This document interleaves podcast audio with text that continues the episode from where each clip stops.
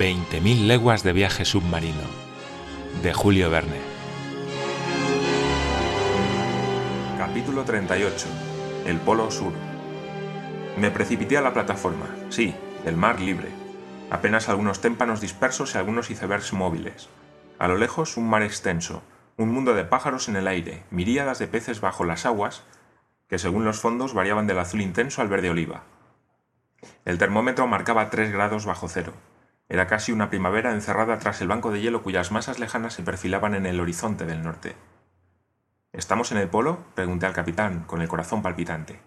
Lo ignoro, me respondió. A mediodía fijaremos la posición. ¿Cree que se mostrará el sol a través de esta bruma? le pregunté, mirando al cielo grisáceo. Por poco que lo haga, me bastará, respondió el capitán.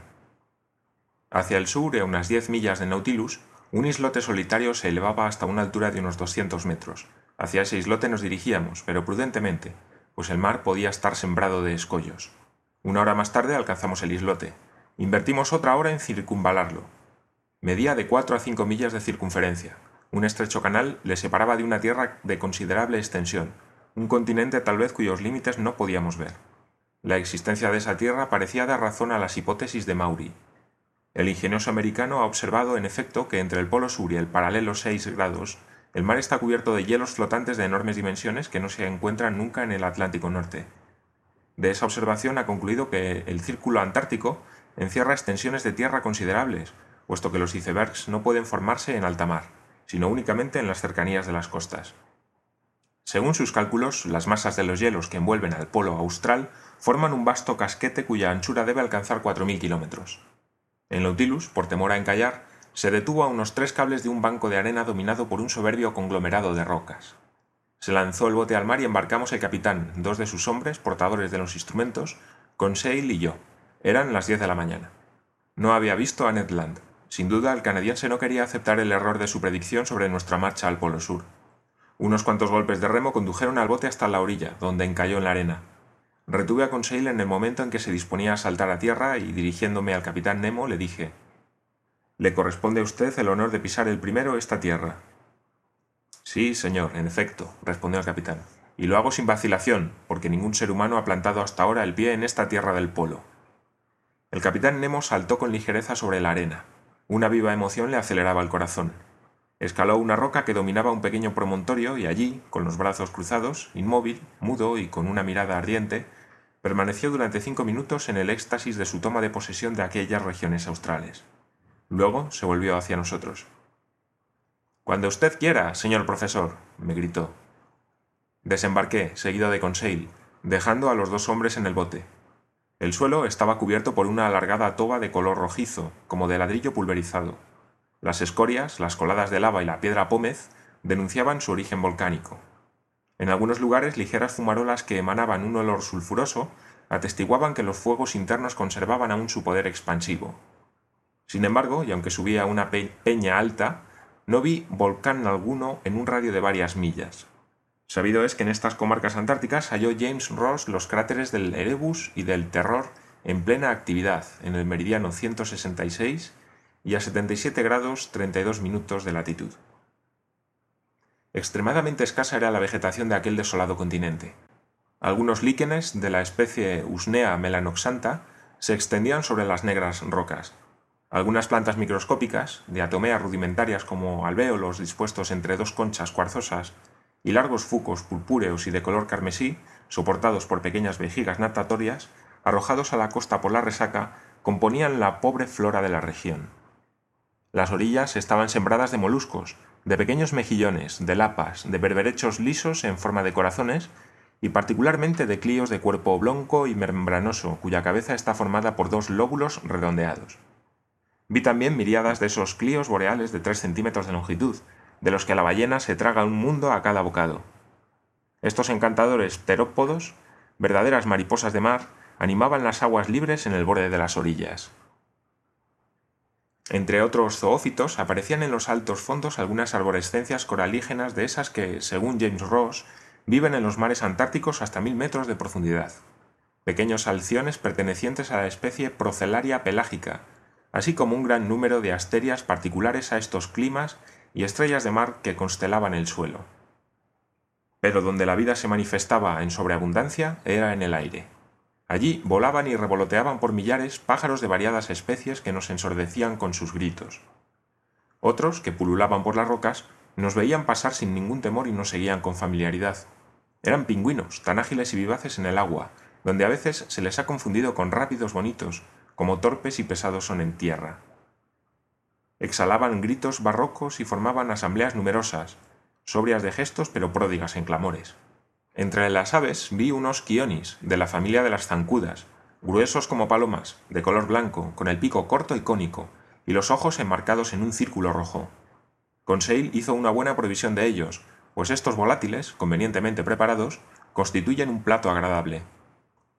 Por el aire pasaban albatros fuliginosos, de una envergadura de cuatro metros, justamente llamados los buitres del océano. Petreles gigantescos, entre ellos los quebrantahuesos, de alas arqueadas, que son grandes devoradores de focas. Los petreles del cabo, una especie de patos pequeños con la parte superior de su cuerpo matizada de blanco y negro. En fin, toda una serie de petreles, unos azules, propios de los mares atlánticos, y otros blancuzcos y con los bordes de las alas de color oscuro y tan aceitosos, dije a Conseil, que los habitantes de las Islas Feroe se limitan a ponerles una mecha antes de encenderlos. Un poco más, respondió Conseil, y serían lámparas perfectas. Pero no puede exigirse a la naturaleza que encima les provea de una mecha.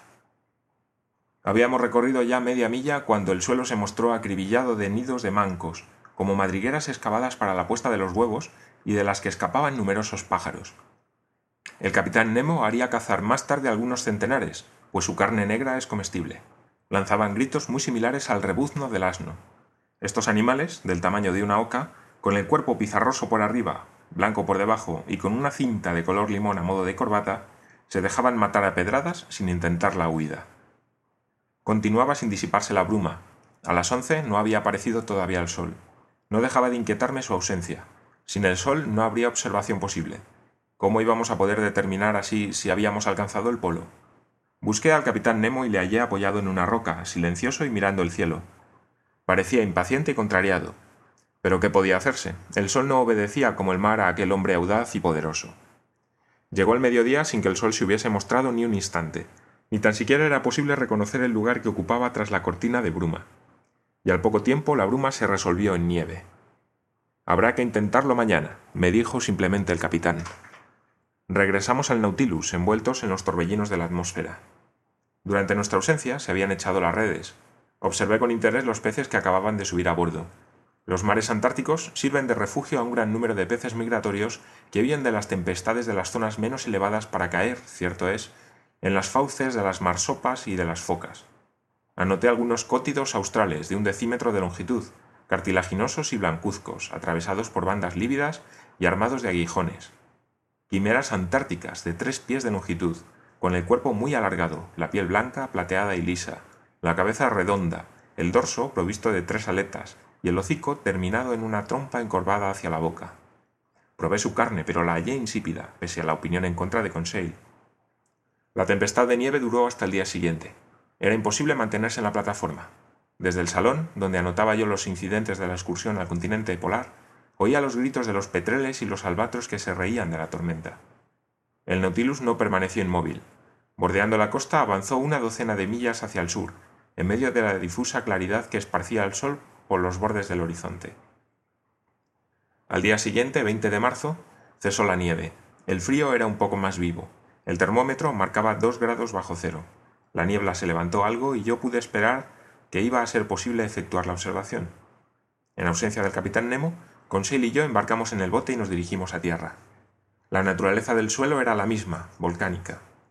Por todas partes vestigios de lava, de escorias, de basaltos, sin que se hiciera visible el cráter que los había vomitado. Allí, como en el lugar que habríamos recorrido con anterioridad, miríadas de pájaros animaban aquella zona del continente polar. Pero en esa parte los pájaros compartían su imperio con grandes manadas de mamíferos marinos que nos miraban con sus ojos mansos. Eran focas de diversas especies, unas extendidas sobre el suelo, otras echadas sobre bloques de hielo a la deriva, mientras otras salían o entraban en el mar. Por no haber visto jamás al hombre, no huían al acercarnos. A la vista de tan gran número, calculé que allí había materia de provisión para varios centenares de barcos. Menos mal que Ned Land no nos ha acompañado, dijo Conseil. ¿Por qué dices eso? Porque el feroz cazador habría hecho una carnicería, habría matado todo. Todo es mucho decir, pero creo sí que no hubiéramos podido impedir a nuestro amigo arponear algunos de estos magníficos cetáceos, lo que no habría dejado de disgustar al capitán Nemo, pues él rehúsa verter inútilmente la sangre de los animales inofensivos. Y tiene razón.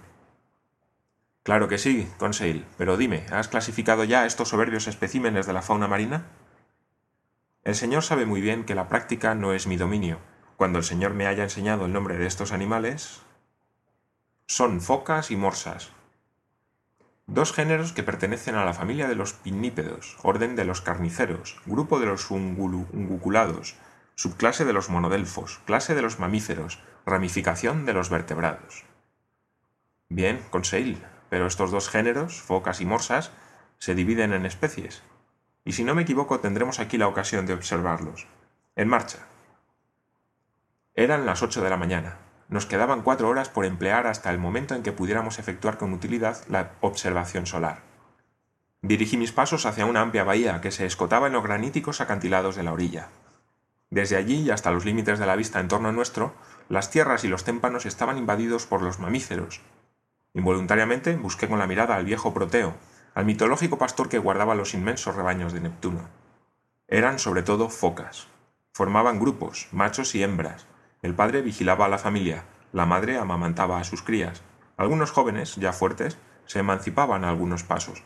Cuando estos mamíferos se desplazaban, lo hacían a saltitos por la contracción de sus cuerpos, ayudándose torpemente de sus imperfectas aletas, que en la vaca marina, su congénere, forma un verdadero antebrazo.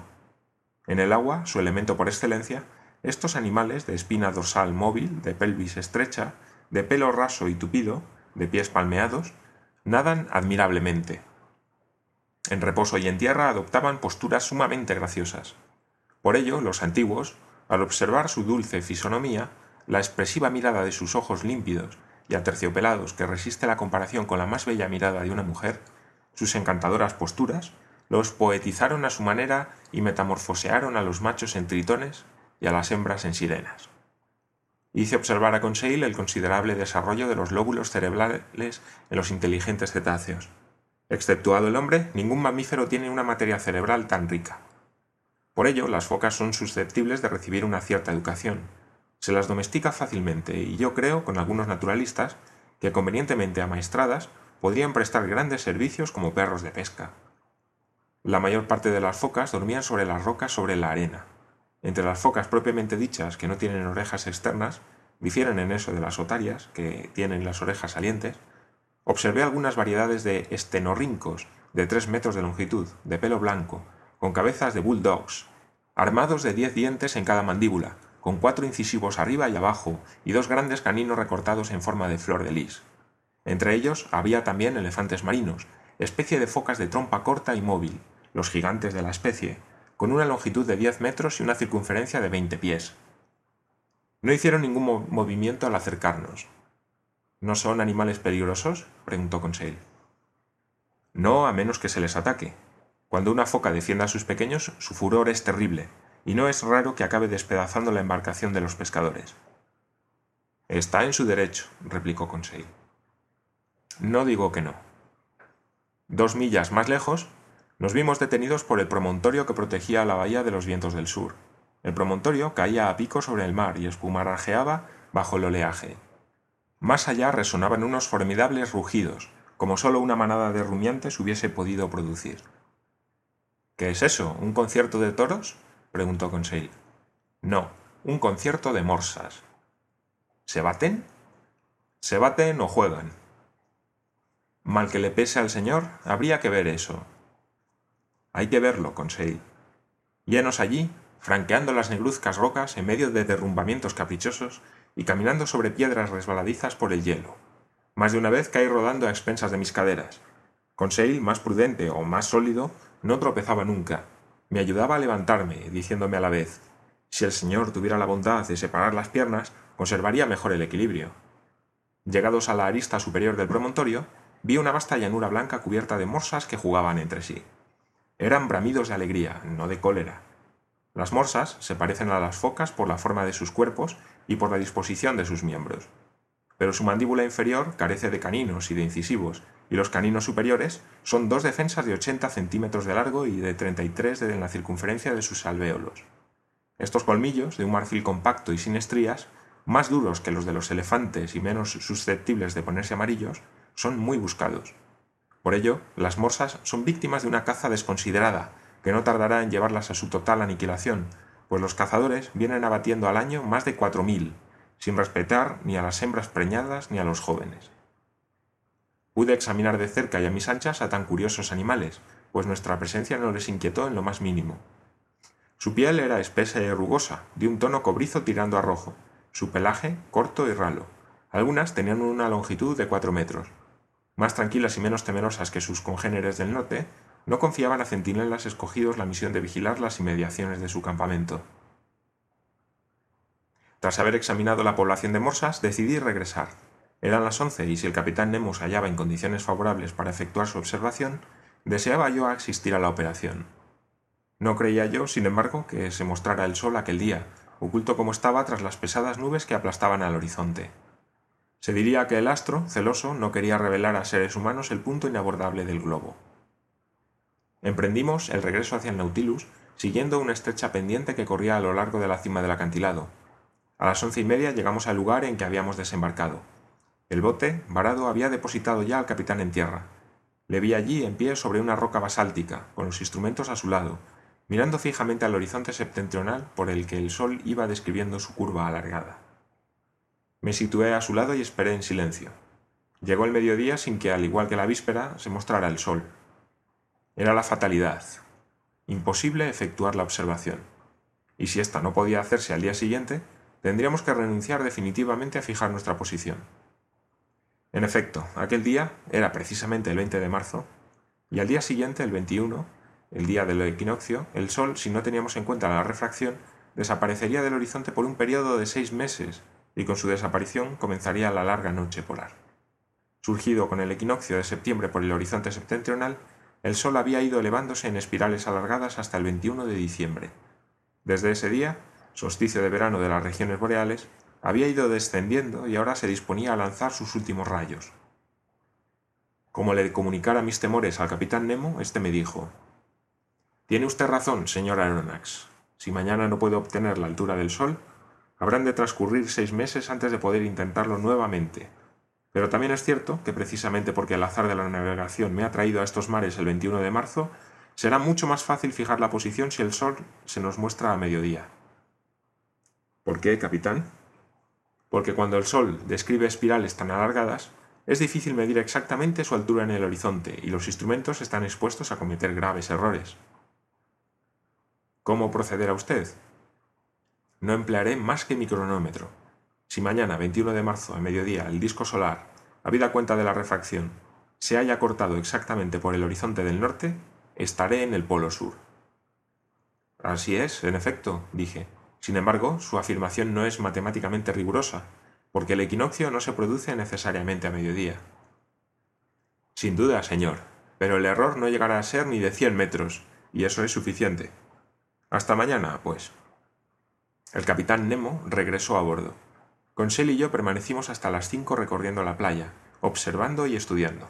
No recogí ningún objeto curioso, hecha la salvedad de un huevo de pingüino de un tamaño notable, por el que un aficionado habría pagado más de mil francos. Su color bayo y las rayas y caracteres que a modo de jeroglíficos lo decoraban hacían del huevo un raro objeto de adorno. Lo confié a las manos de Conseil y el prudente mozo, el de los pasos seguros, lo llevó intacto, como si se hubiera tratado de una preciosa porcelana china al Nautilus, donde lo deposité en una de las vitrinas del museo. Cené aquel día con un apetito excelente, un trozo de hígado de foca cuyo gusto recordaba al de la carne de cerdo. Me acosté luego, no sin antes haber invocado, como un hindú, los favores del astro radiante. Al día siguiente, 21 de marzo, subí a la plataforma a las 5 de la mañana y hallé al capitán Nemo.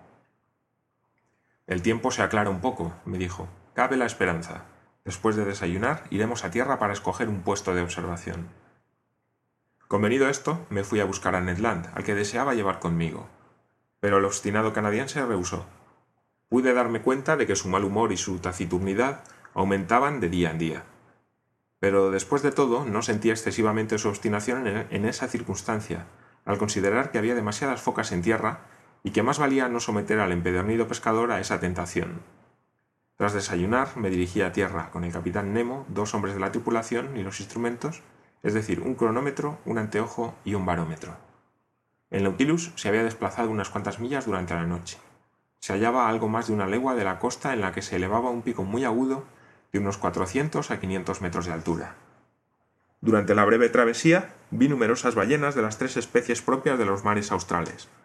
La ballena franca o right whale de los ingleses, que no tiene aleta dorsal, la humpback, balenóptero de, de vientre arrugado y de grandes aletas blancuzcas que pese a su nombre no forman alas, y por último la finback, de un marrón amarillento, el más vivaz de los cetáceos. Ese poderoso animal se hace oír desde muy lejos cuando proyecta a gran altura sus columnas de aire y de vapor que semejan torbellinos de humo. Todos estos mamíferos evolucionaban en grupos por las aguas tranquilas. Era bien visible que esa zona del polo antártico servía de refugio a los cetáceos acosados con exceso por la persecución de los cazadores. Vi también las largas cadenas blancuzcas de salpas, especies de moluscos agregados y medusas de gran tamaño que se balanceaban entre los vaivenes de las olas. A las nueve pusimos pie en tierra. El cielo se aclaraba. Las nubes huían hacia el sur, y la bruma abandonaba la superficie fría de las aguas. El capitán Nemo se dirigió hacia el pico que sin duda había elegido como observatorio. La ascensión fue penosa, sobre lavas agudas y piedra pómez, y en medio de una atmósfera a menudo saturada por las emanaciones sulfurosas de las fumarolas. Para un hombre desacostumbrado a pisar la tierra, el capitán escalaba las rampas más escarpadas con una agilidad y una elasticidad que yo no podía igualar y que hubiese envidiado un cazador de gamos. Necesitamos dos horas para alcanzar la cima del pico de Pórfido y de Basalto. Desde allí la vista dominaba un vasto mar que hacia el norte trazaba claramente su línea terminal sobre el fondo del cielo. A nuestros pies, campos deslumbrantes de blancura. Sobre nosotros, un pálido azul, despejado de brumas. Al norte, el disco del sol como una bola de fuego ya recortada por el filo del horizonte. Del seno de las aguas se elevaban en magníficos haces centenares de líquidos surtidores. A lo lejos, el Nautilus parecía un cetáceo dormido. Detrás de nosotros, hacia el sur y el este, una tierra inmensa, un caótico amontonamiento de rocas y de bloques de hielos cuyos confines no se divisaban. Al llegar a la cima del pico, el capitán Nemo fijó cuidadosamente su altura por medio del barómetro pues debía tenerla en cuenta en su observación. A las doce menos cuarto, el sol, al que únicamente habíamos visto hasta entonces por la refracción, se mostró como un disco de oro y dispersó sus últimos rayos sobre aquel continente abandonado en aquellos mares no surcados jamás por hombre alguno. El capitán Nemo, provisto de un anteojo con retículas que por medio de un espejo corregía la refracción, observó al astro que iba hundiéndose poco a poco en el horizonte según una diagonal muy prolongada. Yo tenía el cronómetro, me palpitaba con fuerza el corazón.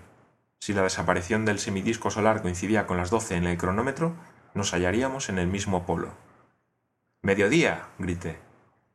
El polo sur, respondió el capitán Nemo con una voz grave. Me dio el anteojo que mostraba el astro del día precisamente cortado en dos porciones iguales por el horizonte. Vi cómo los últimos rayos coronaban el pico y cómo las sombras subían poco a poco sobre sus rampas. Apoyando su mano en mi hombro, el capitán Nemo dijo en aquel momento Señor, en 1600 el holandés Gerrit, arrastrado por las corrientes y las tempestades, alcanzó los 64 grados de latitud sur y descubrió las nuevas Shetland. En 1773, el 17 de enero, el ilustre Cook, siguiendo el meridiano 38, llegó a los 67 grados 30 minutos de latitud. Y en 1774, el 30 de enero, por el meridiano 109, alcanzó los 71 grados 15, minutos de latitud. En 1819, el ruso Bellinghausen se encontró en el paralelo 69 y en 1821 en el 66, a 111 grados de longitud oeste. En 1820, el inglés Brunsfield se vio detenido a los 65 grados, en tanto que en el mismo año el americano Morrell, cuyos relatos son dudosos, remontando el meridiano 42, descubrió el mar libre a los 70 grados 14 minutos de latitud. En 1825, el inglés Powell no pudo sobrepasar los 62 grados. El mismo año, un simple pescador de focas, el inglés Weddell, se elevó hasta los 72 grados 14 minutos de latitud por el meridiano 35 y hasta 74 grados 15 minutos por el 36. En 1829, el inglés Foster, capitán del Chanticleer, tomó posesión del continente antártico a 63 grados 26 minutos de latitud y 66 grados 26 minutos de longitud.